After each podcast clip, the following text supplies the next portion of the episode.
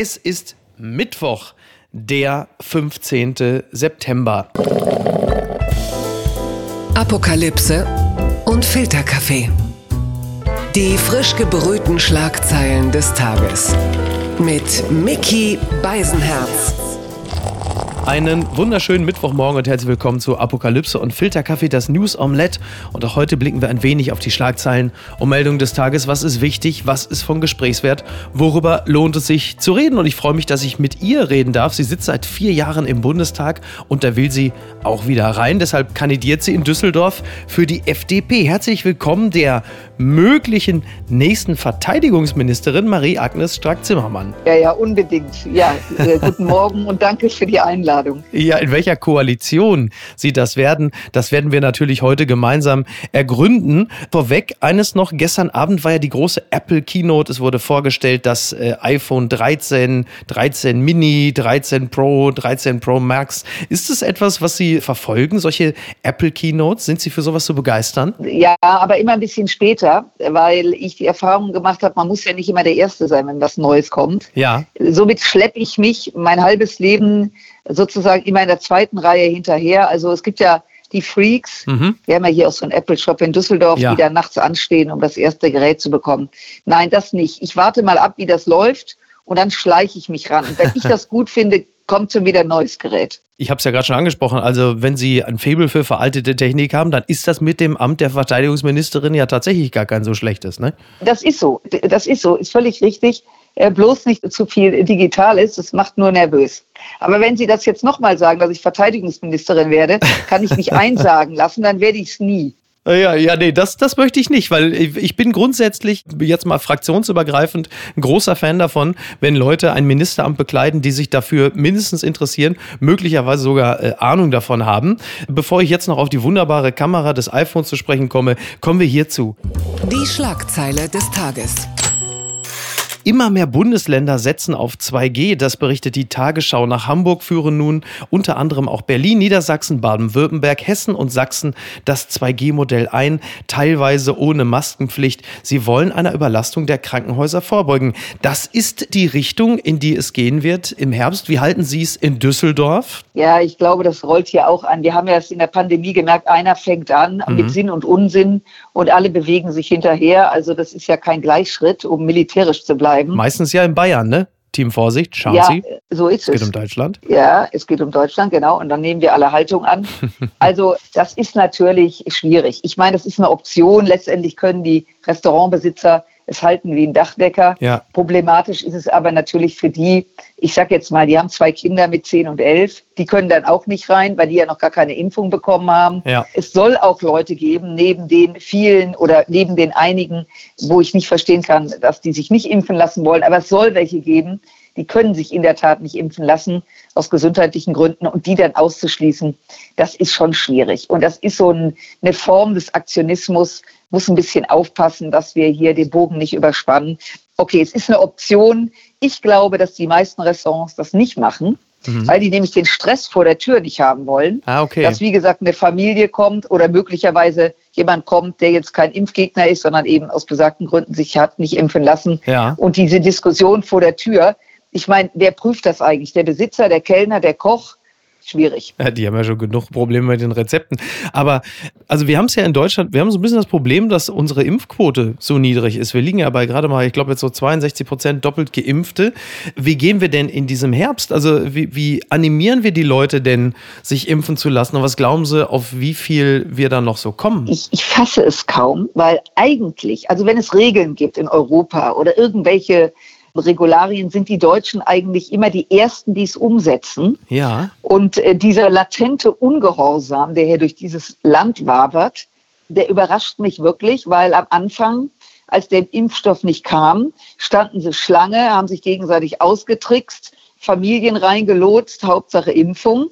Jetzt ist der Impfstoff da, jetzt mhm. wollen manche nicht. Also ich muss sagen, es gibt Leute, das sind krasse Impfgegner, das kann ich überhaupt nicht verstehen. Aber ich finde es immer seltsam, wenn einer sagt, ach, ich bin nicht dazugekommen. Ja. Ich glaube, es macht Sinn, einfach mit den Impfungen zu den Leuten zu gehen äh, irgendwie vor Clubs und Diskos, haben die überhaupt schon wieder auf? Ja, doch, teilweise schon, ne? aber ja, halt eben dann, jetzt nur mit 2G. Das ist es ja dann halt. Ne? Ja, und dann gibt es vorher, wird man sagen, komm, lasst euch impfen und dann gibt es noch irgendwie Sex on the Beach dazu. äh, manche wissen nicht, was das ist und dann lassen sie sich vielleicht impfen. So weil so richtig kann ich es jetzt echt nicht verstehen, ja. weil jetzt ist der Impfstoff da. Also was ich ein bisschen verstörend finde, wir haben ja 82 Millionen Fußballtrainer, mhm. die ja alle was zu sagen haben, wenn die Bundesliga dann wieder rund läuft. Und plötzlich haben wir ganz viele Chemiker und Impfspezialisten. Ist interessant. Ja, total. Äh, ist eine e-, echte Herausforderung in diesem Land. Also, wie bekommen wir die? Tja.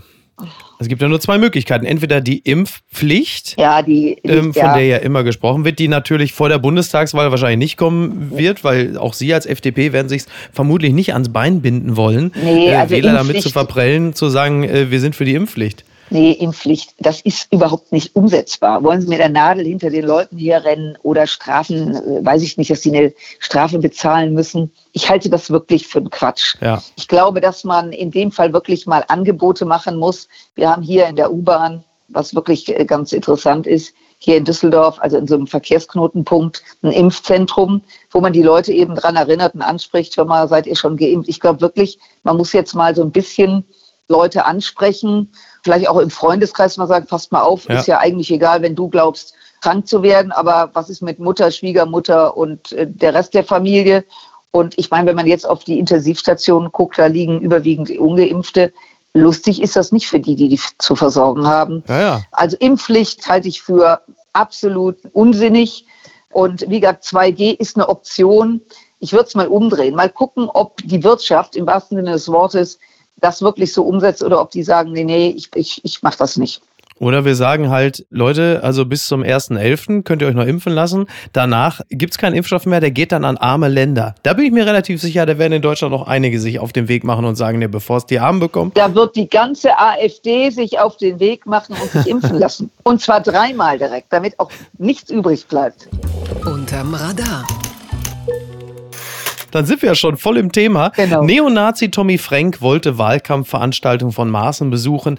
Hausverbot, das zitiert die Welt. Der Neonazi Tommy Frank hat nicht nur eine Wahlempfehlung für Hans-Georg Maaßen ausgesprochen, er hat auch eine seiner Wahlveranstaltungen in Südthüringen besucht. Das belegen Videoaufnahmen. Ja, eben dieser Tommy Frank, er kam dann, also Spiegel TV hat das begleitet in einem gigantischen Ford dorthin, so ein Pickup-Truck. Also man hat natürlich exakt auch dieses Auto erwartet, sonst fährt, glaube ich, nur ISIS damit durch durch die Gegend.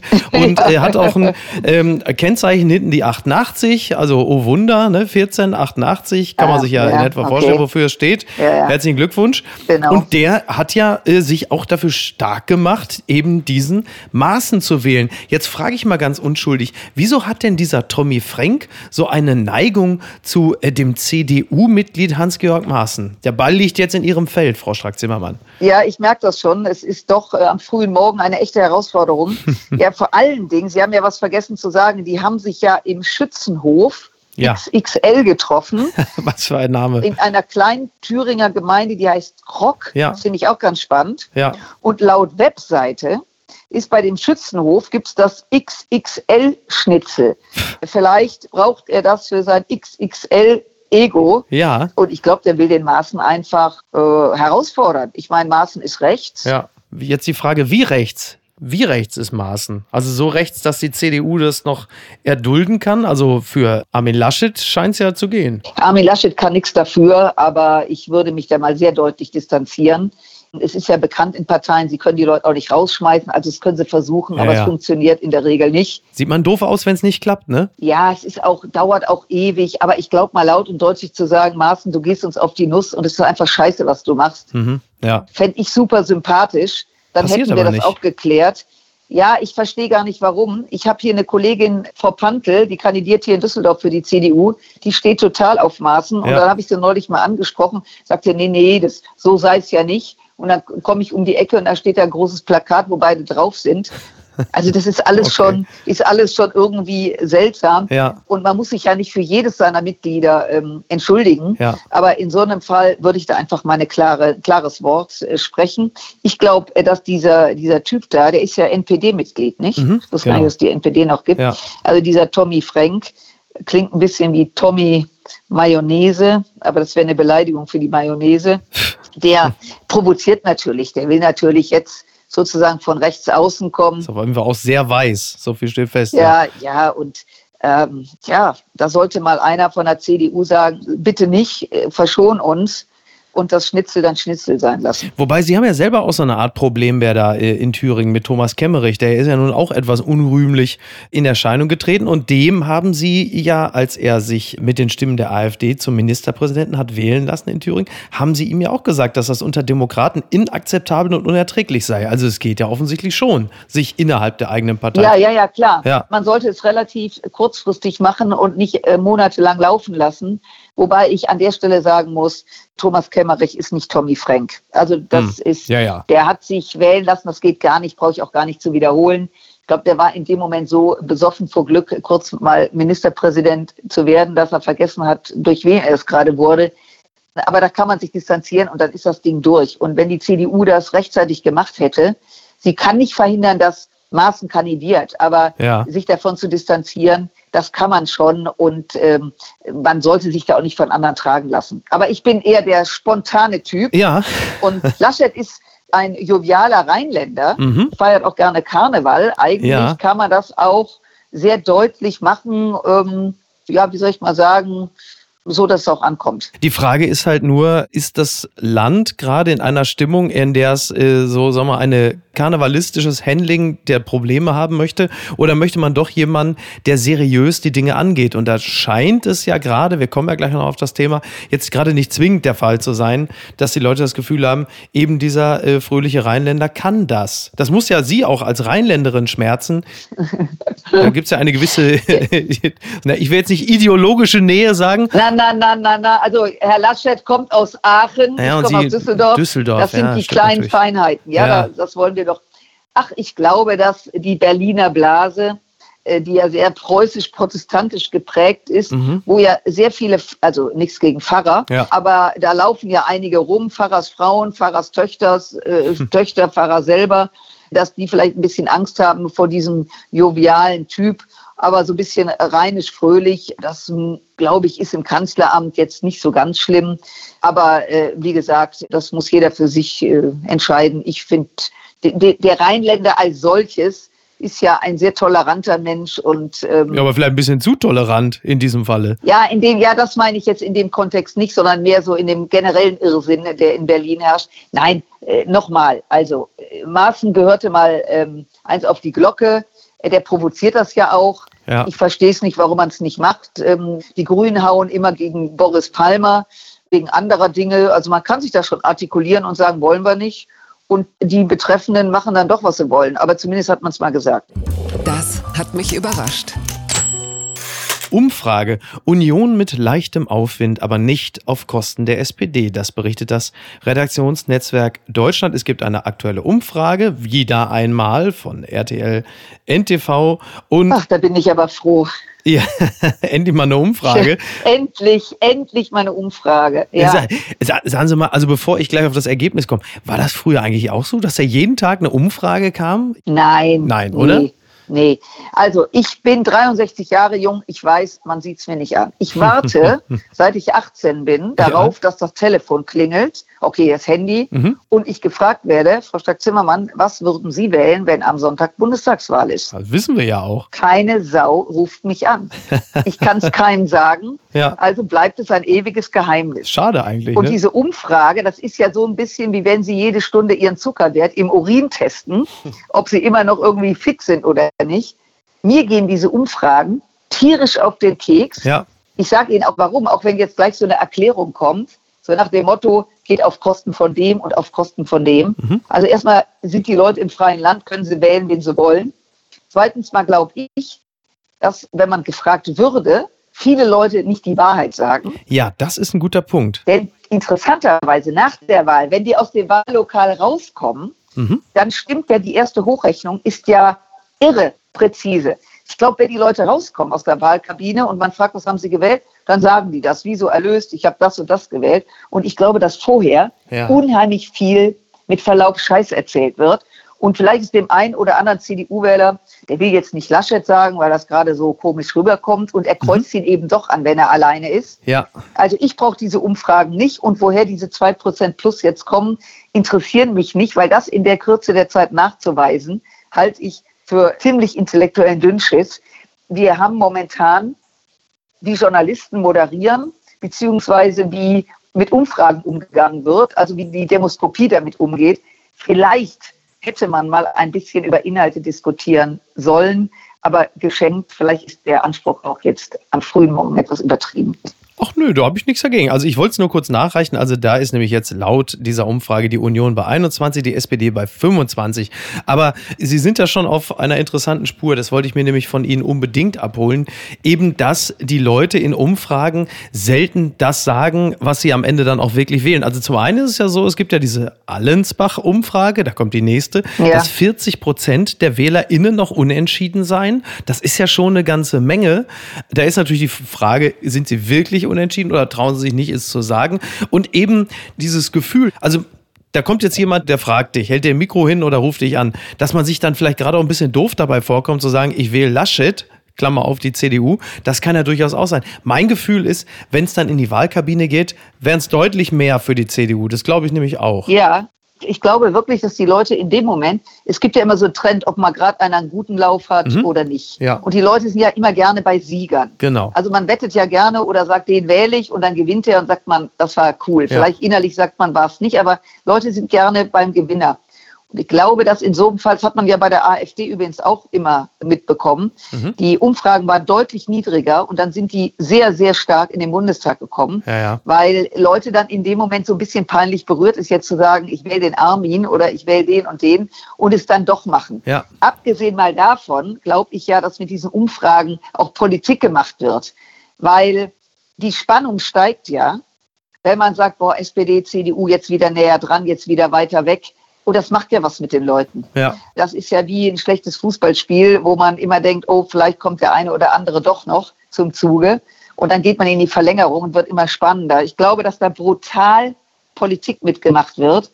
Und ich muss sagen, ich hoffe, dass sich daran gehalten wird, dass eine Woche vor der Bundestagswahl Schluss ist damit die Leute sich einfach mal einen Moment konzentrieren und sagen, also A, gehe ich zur Wahl und B, wähle ich das, was ich in dem Moment für richtig erachte mhm. und schlag mal ein Ei auf diese Umfragen. Aber weil Sie es gesagt haben, ich habe in meinem Studium, wurden Studenten angeworben, diese Umfragen zu machen. Also sozusagen, da musste man irgendwie 100 Leute anrufen und fragen, welche Pizza essen sie und ja. welche Nudeln. Und dann kam zum Schluss, und ach, da war ja noch was, was würden sie wählen? Mhm. Da wurde man unheimlich gut bezahlt für. Ich muss dazu sagen, ich habe das nicht gemacht, weil ich das so ätzend fand, anzurufen. Da kam nämlich dann, das will ich jetzt aber nicht. Und wer sind Sie überhaupt und warum rufen Sie an? Oh ja. diese, äh, diese Ablehnung hätte ich nicht ertragen. Und deswegen, also das gab es immer. Aber in dieser Dichte nee, echt nicht. Wobei, wenn man Ablehnung nicht ertragen kann, ist man in der Politik ja auch nicht unbedingt richtig aufgehoben, oder? Denn äh, die Ablehnung, die kriegt man ja frei Haus. Ja, aber irgendwann ist es auch egal. Das muss man doch ausblenden. okay. Also es gibt so Dinge, ich twitter ja auch immer gerne mit Ihnen und dann, mhm. wenn dann irgendeiner da reinquatscht oder so. Ja, ja. Es gibt ja immer die eine Sache, wo es so, ein, so eine gewisse sachliche Auseinandersetzung ist, naja, dann kommt die lustige Auseinandersetzung, die mag ich sehr, weil es wirklich sehr, sehr, sehr witzige Typen gibt und auch sehr coole Sprüche. Äh, und dann kommen diese Vollpfosten um die Ecke. Ja. Und offen gestanden, das, das interessiert mich gar nicht. Außer, ja. dass man mir in den Kopf schießen will.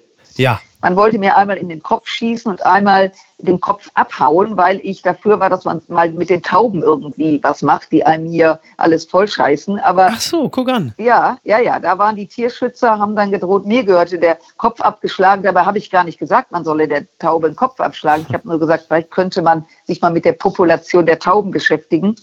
Da habe ich dann auch schon mal Anzeigen erstattet. Ja. Also die natürlich im Mülleimer der Staatsanwaltschaft gelandet sind wir übrigens auch das Urteil, finde ich, äh, zum Thema hängt die grünen Plakate. Das ist ja auch ein Urteil, das auch in den Mülleimer gehört. Ja, genau. Also das Verwaltungsgericht Chemnitz hat ja entschieden, dass der dritte Weg, diese rechtsextreme Splitterpartei, die Plakate mit dem Slogan Hängt die Grünen weiter aufhängen darf. Die äh, müssen lediglich einen Abstand von ja. 100 Metern zu den Plakaten der Grünen haben. Ja. Das ist ein Urteil, das finde ich also sowohl äh, allumfassend als auch im Detail ausgesprochen seltsam und verstehe auch die Begründung nicht. Also wenn man sagt, die Rechtsextremen müssen Abstand von 100 Metern zu den Grünen halten, würde ich sagen, ja, das ist okay. Aber warum die Plakate jetzt irgendwie weit auseinanderhängen müssen, das erschließt sich mir nicht. Und hängen den Grünen kann man ja äh, mit wenig Fantasie auch für einen offenen äh, Mordaufruf halten, auch ohne jetzt Hysteriker zu sein. Ja, das ist diese Wortspielchen, das machen die Rechten ja gerne,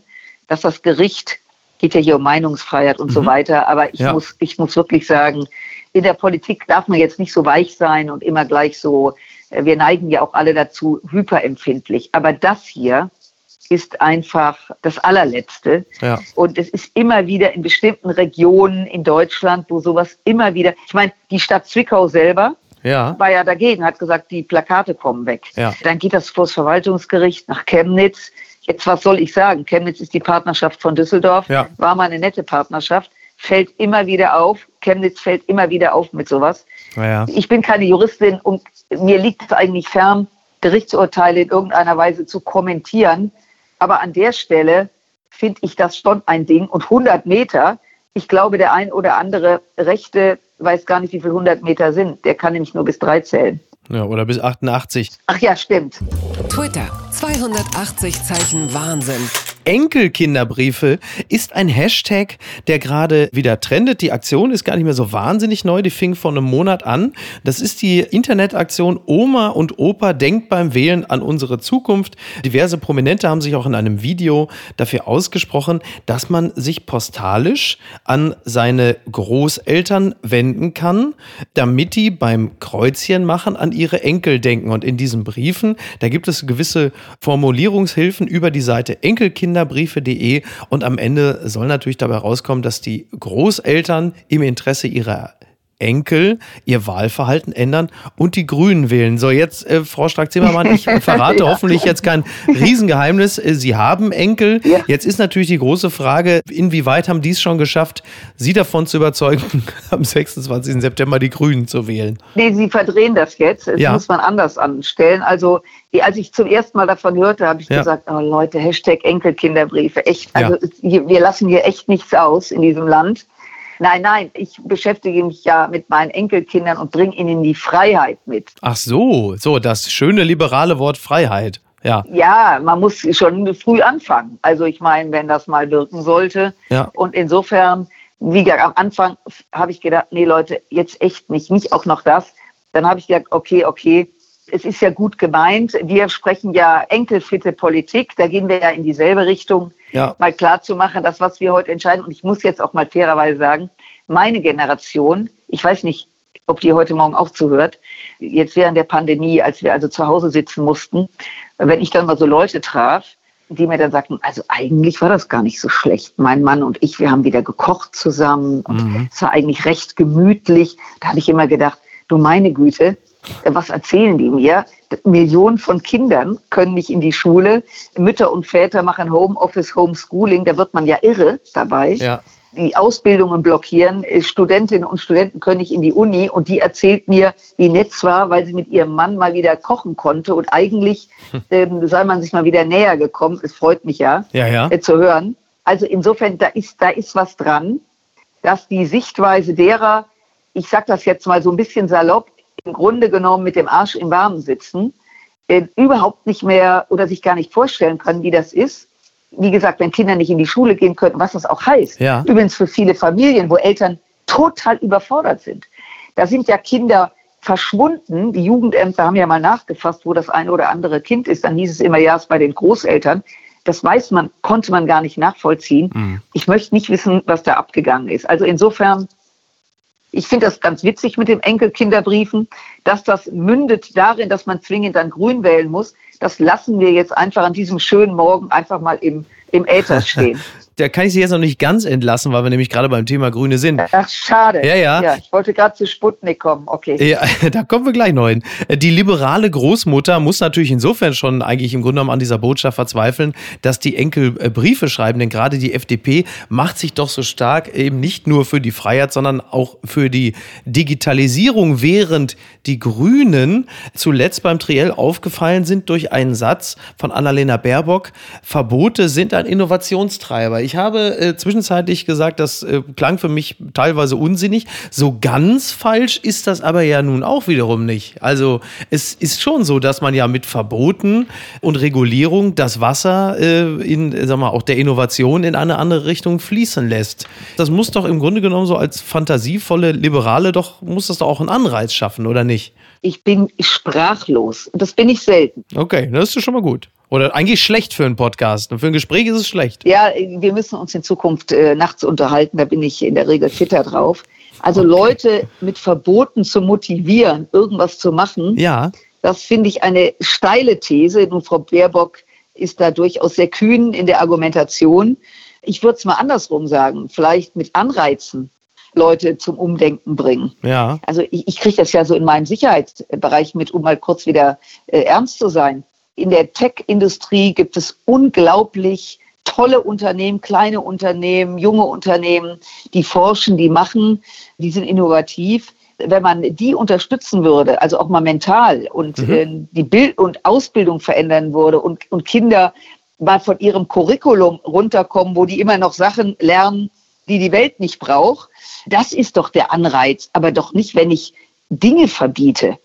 Also ich meine, glauben Sie, wenn ich jetzt sage, ich verbiete euch Eis und Zucker und Cola? Ja, ja sicher, ne? Das würde irgendwie Innovation auslösen. Also naja, weil aber wenn etwas nicht mehr geht, führt es natürlich unweigerlich dazu, dass äh, alternative Lösungswege beschritten werden müssen. Das gab es ja nun äh, immer schon. Also siehe, keine Ahnung, nimm, nimm das Rauchverbot. Das hat uns sehr viele, He hat die Heizpilzindustrie ziemlich angeheizt. Also es gibt, ja. es, es, gibt ja sehr viele Beispiele. Man versucht die Dinge ja auch in der Regel ja äh, in Einklang zu bringen. Also zu sagen, okay, das geht jetzt nicht mehr, ihr dürft jetzt nicht mehr ewig euren dreckigen Diesel fahren. Aber das schafft ja dann auch, also der Leidensdruck, aus dem entsteht ja dann oft auch Kreativität, wie in der Kunst, um jetzt mal den ganz großen Bogen zu schlagen. So, jetzt kommen Sie. Das ist aber jetzt ein echt kühner Bogen. Also ich halte, ich halte die Aussage für echten Dünnpfiff, wenn ich das mal so sagen darf. Ja. Und ich bin nach wie vor der Meinung, Sie können Leute motivieren, Sie können Leute, äh, gerade das Thema Umwelt ist doch ein Thema, die Leute sind doch nicht blöd. Die wissen, es muss sich was verändern. Wir wissen das alle. Wir diskutieren doch gar nicht mehr ob, sondern nur wie und in welchem Zeitraum. Und ja. selbst der Zeitraum ist ja mehr oder weniger gar nicht mehr strittig. Okay, da wird dann manchmal fünf Jahre rauf und runter, sondern die Frage ist doch, Sie schaffen es doch nicht, ein Land zu bewegen, Verbote aussprechen, indem sie morgens aufwachen und den Leuten schon sagen, was sie nicht tun dürfen. Ich glaube nicht daran. Mhm. Ich glaube nicht daran, weil ich glaube, dass Menschen völlig anders ticken. Wenn die aber einen Mehrwert haben, wenn die das Gefühl haben, boah, da kommt was Tolleres hinterher, so wie jetzt das Apple 13 äh, ABC. Ja.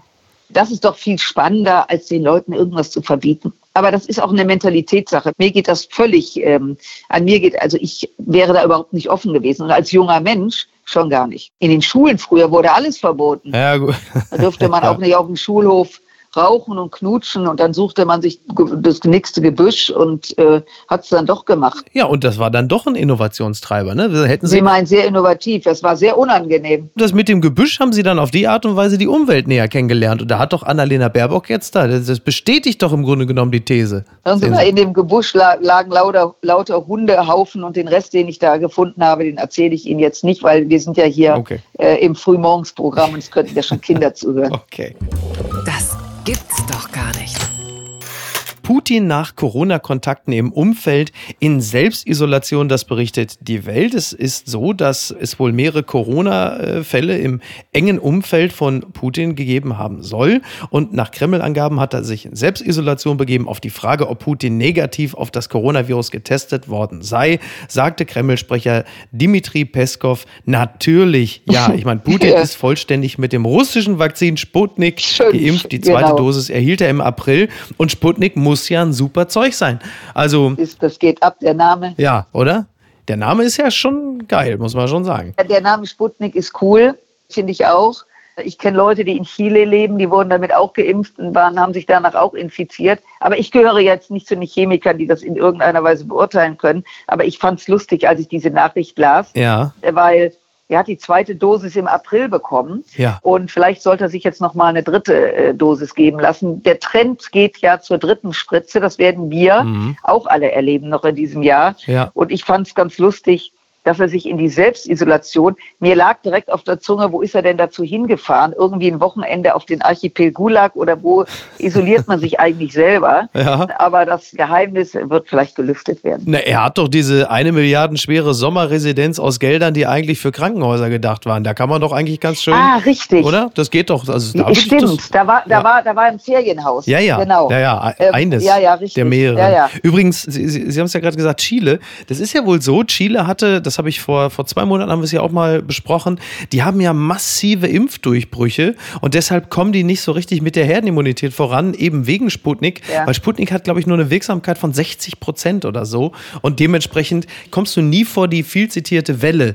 Und wenn Putin sich im April mit Sputnik hat impfen lassen, ja, dann ist das ja fast schon wie eine Einladung für so ein Virus. Äh, ne? Das in Chile, das war deswegen so dramatisch, weil die Chilenen haben relativ krass, sehr schnell eine ganz hohe Impfquote gehabt. Genau, und die ja. haben äh, jeden Impfstoff, der auf dem Markt war, von China über Russland bis zu europäischen und deutschen Impfstoffen, alles verimpft, was sozusagen nicht bei fünf hinter der Spritze war mhm. und wurden dafür auch gefeiert. Und das ist schon krass, dass offensichtlich die Impfstoffe eben unterschiedliche Wirksamkeit haben. Und dieser Sputnik, da wird ja jetzt heute schon gesagt, was Sie gerade sagten, die Wirksamkeit oder es hielte nicht lange an oder wie dem auch sicher. Ja. Also ich nehme an, dass der sich jetzt relativ schnell äh, die nächste Impfung äh, sich einfach einen reinnimmt und äh, dann wieder aus seinem Sommerhäuschen rauskommt.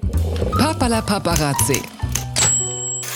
Kim Kardashian komplett verhüllt bei der Met Gala. Das allein ist natürlich schon eine Sensation. Der Stern berichtet, Kim Kardashian ist bekannt dafür, dass sie gerne viel laut zeigt. Auf der Met Gala präsentierte sie nun aber nicht einmal ihr Gesicht. Ja, sie war auf dieser Met Gala, wo die Leute alle relativ, ja, ja. also irgendwie ASAP Rocky sah aus wie Captain Crunch, was ja. sein Kostüm anging. Und Kim Kardashian war halt einfach komplett bedeckt, also spitze Pfennigabsätze. Aber ansonsten im Grunde genommen hätte sie sich eine große schwarze Strumpfhose. Ich habe mir die Bilder angeguckt. Ja, Wahnsinn. Ja, Jetzt, äh, und äh, sie hatte sogar eine Gesichtsmaske, die nur die Lippen erahnen ließ und es, äh, man konnte diesen langen Pferdeschwanz sehen. Jetzt ist es ja nun folgendermaßen. Die Bilder, die wir gerade aus afghanischen genau, äh, genau. Hörsälen gesehen haben von Frauen. Ja. Manifestiert sich in der Person Kim Kardashian, speziell in dieser Situation, die komplette Ignoranz des Westens? Ich würde mal sagen, die komplette Ignoranz von Leuten, die einfach nicht mehr wissen, wo vorne und hinten ist. Mhm. Was ja jetzt noch erschwert wird, wenn man ein Ding vor dem Gesicht hat. Ja. Ich habe mir diese Bilder angeguckt und ich habe natürlich sofort die, diese Assoziation gehabt ja. der eben verschleierten Frauen in Afghanistan. Also ich meine, man könnte das lustig abtun und sagen, vielleicht hat sie sich nicht wohlgefühlt und wollte ihr hm. jetzt auch mal langsam in Falten sich legende Gesicht zeigen. Das kann ja vorkommen. Äh, auch bei ihr. Da kann man ja auch was anderes gegen machen, ne? Äh, genau, und wir wissen ja, schwarz macht schlank, äh, vielleicht dieses komplett Schwarze, das irgendwie sie sich gut gefühlt hat. Ich hätte es noch witzig gefunden, wenn sie zumindest ihr Gesicht gezeigt hätte. Ja. Dass sie das komplett gewissermaßen verhüllt hat, ist ja eine Mischung aus Ignoranz, aus der geht's zu gut und aus Brumpfblödheit, sorry.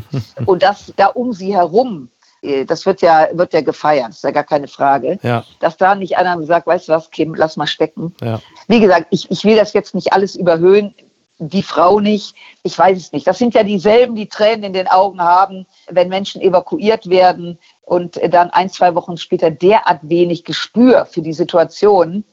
Es gab mal, wir haben ja Jacques Tilly, wir haben ja einen Mega-Karnevalswagenbauer in Düsseldorf, ein ja, wirklich stimmt, großer ja, Künstler. Ja. Und er hat vor Jahren äh, vier Figuren gebaut, die immer mehr verhüllt war. Und zum Schluss, also erstmal so ein bisschen Kopftuch, dann mehr, dann Gesicht und so weiter. Und zum Schluss war ein Sack und quasi war die Frau in dem Sack verschwunden. Das fand ich Mega cool. Ich weiß nicht, ob Sie es kennen. Sie nee, können das äh, googeln. Das hat alles ausgesagt. Ähm, dass jetzt äh, zehn Jahre später in so einer Fashion Week sowas kommt, ich weiß es nicht. So eine Mischung aus total blöd und eigentlich wäre das Beste gewesen. Keiner hätte sie fotografiert. Keiner hätte drüber geschrieben.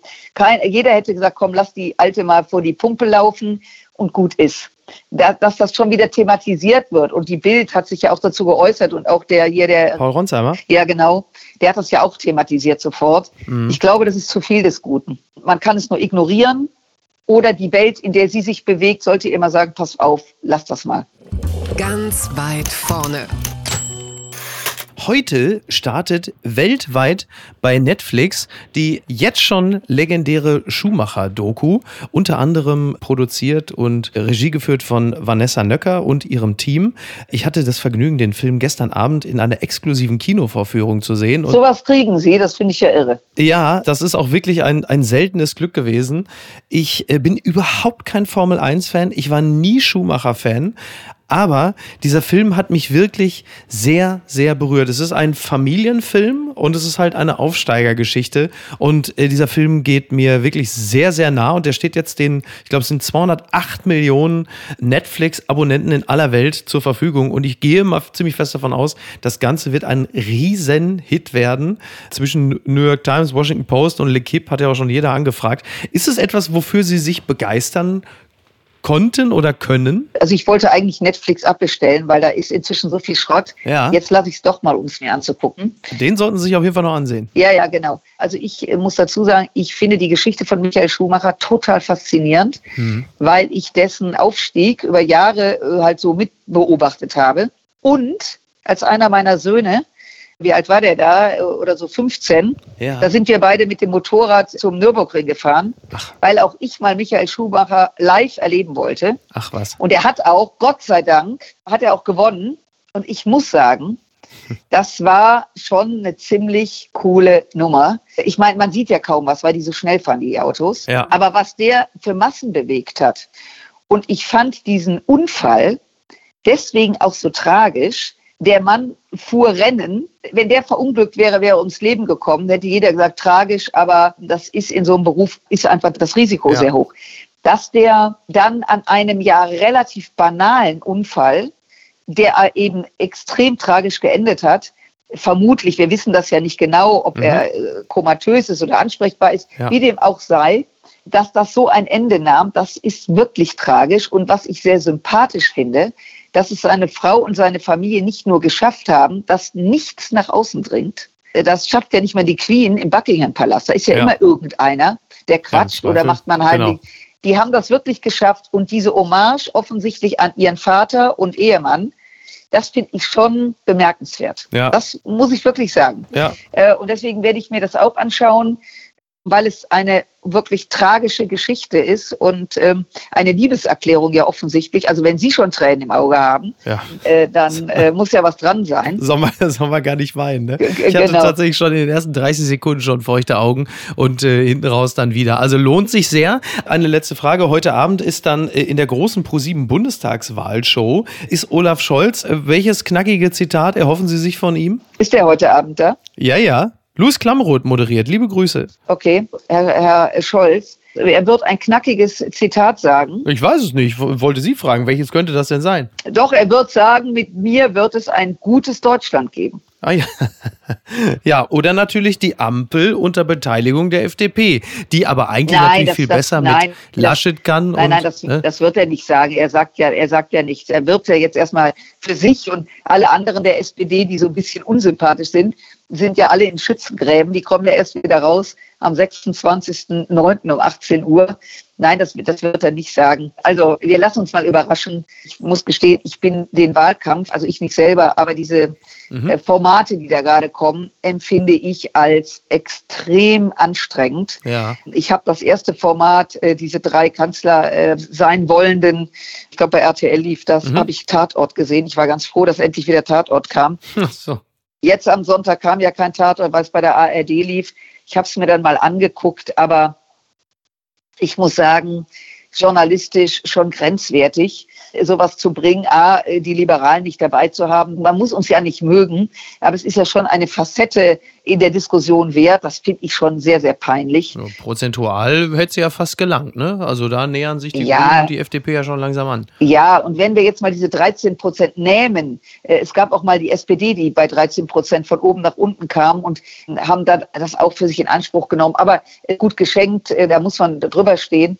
Aber diese Formate, ich finde sie wirklich anstrengend, weil sie nämlich auch etwas vermitteln, was nämlich schlichtweg nicht stimmt. Sie vermitteln den Leuten, den Kanzler oder die Kanzlerin hm. selber zu wählen. Und ja. ich sage Ihnen, was jetzt passiert. Also wenn die Leute Briefwahl machen, haben sie ja Zeit, sich damit zu beschäftigen, weil sie dann mal in Ruhe drüber gucken können. Es werden ganz viele in der Wahlkabine unter Umständen Scholz wählen wollen und den finden die gar nicht. Den finden sie nämlich nur in Potsdam, sonst finden sie nicht. Ja. Frau Baerbock finden sie auf demselben Wahlzettel, weil die beiden ja interessanterweise im selben Wahlkreis kandidieren. Wahlkreis 61, ja genau. Genau, ja. Äh, und der meiner Kollegin Linda Teuteberg. Und Herr Laschet hat gar keinen Wahlkreis. Tja. Ja, also insofern ist das ein bisschen wie Topfschlagen.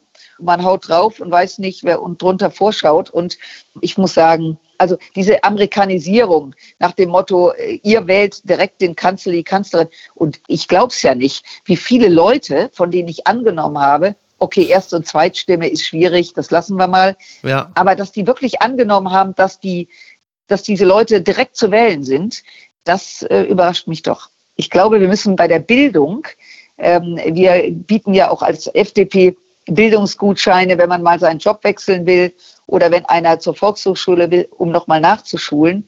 Ich glaube, dass wir in politische Bildung noch eine Menge machen müssen. Das ist ein wunderbares Schlusswort. Ich bedanke mich ganz herzlich bei Ihnen. Es hat mir sehr viel Freude gemacht. Also wir können auch gerne äh, nach der Bundestagswahl mal wieder sprechen, wenn Sie Lust haben. Mir hat es auf jeden Fall sehr viel Freude gemacht. Ich wünsche Ihnen viel Glück und dann gucken wir mal, ob wir am Ende dann äh, mit einer Ampel oder Jamaika rauskommen. Was auch immer passiert, die Welt dreht sich weiter, so oder so. Machen Sie es gut und tausend Dank. Bis denn. Tschüss. Dankeschön. Ciao. Tschüss. Apokalypse und Filtercafé ist eine Studio Bummens Produktion mit freundlicher Unterstützung der Florida Entertainment. Redaktion Niki Hassania. Produktion Laura Pohl. Ton und Schnitt Mia Becker und Christian Pfeiffer. Neue Episoden montags, mittwochs und freitags. Überall, wo es Podcasts gibt.